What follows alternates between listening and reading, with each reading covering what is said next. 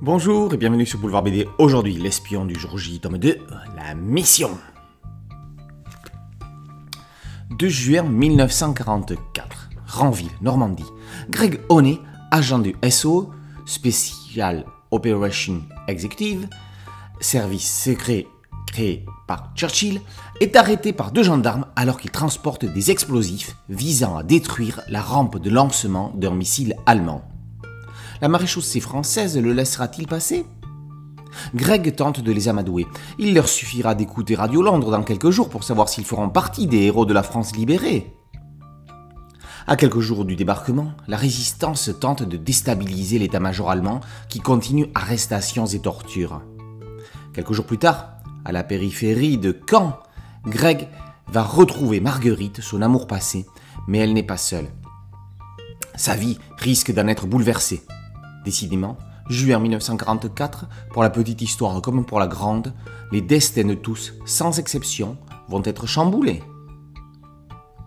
Frédéric Le Terreux s'inspire de faits réels en les romançant pour raconter l'une des périodes les plus troubles de l'histoire de France. On retrouve l'espion Greg Honey quatre ans après sa première mission. Il atterrit en Normandie en parachute. Clin d'œil au film Le jour le plus long, on aperçoit le clocher d'un village, mais Greg ne fera pas comme l'un des personnages du film qui se retrouva accroché au sommet de l'église. Il se pose au beau milieu d'un champ et plie rapidement son parachute parmi les vaches avant que les boches ne le remarquent. Il rejoindra un réseau de résistance. À partir du moment où Greg va retrouver Marguerite, le récit prend un axe plus personnel pour lui. Le terreux nous embarque alors dans une addictive course à la vie qu'on ne peut plus refermer. Au niveau graphique, Jérôme Eo réalise un travail fort honorable. On ne va pas se mentir, l'espion du jour J n'est pas publiable en l'état chez Delcourt d'Argout ou. Il y a encore un certain amateurisme dans le trait et les découpages de l'auteur, mais l'ensemble tient la route et est très prometteur. Toujours est-il que les passionnés d'histoire en général et de la Seconde Guerre mondiale en particulier passeront un agréable moment avec Greg Honey, ses compagnons de fortune, d'infortune et leurs ennemis.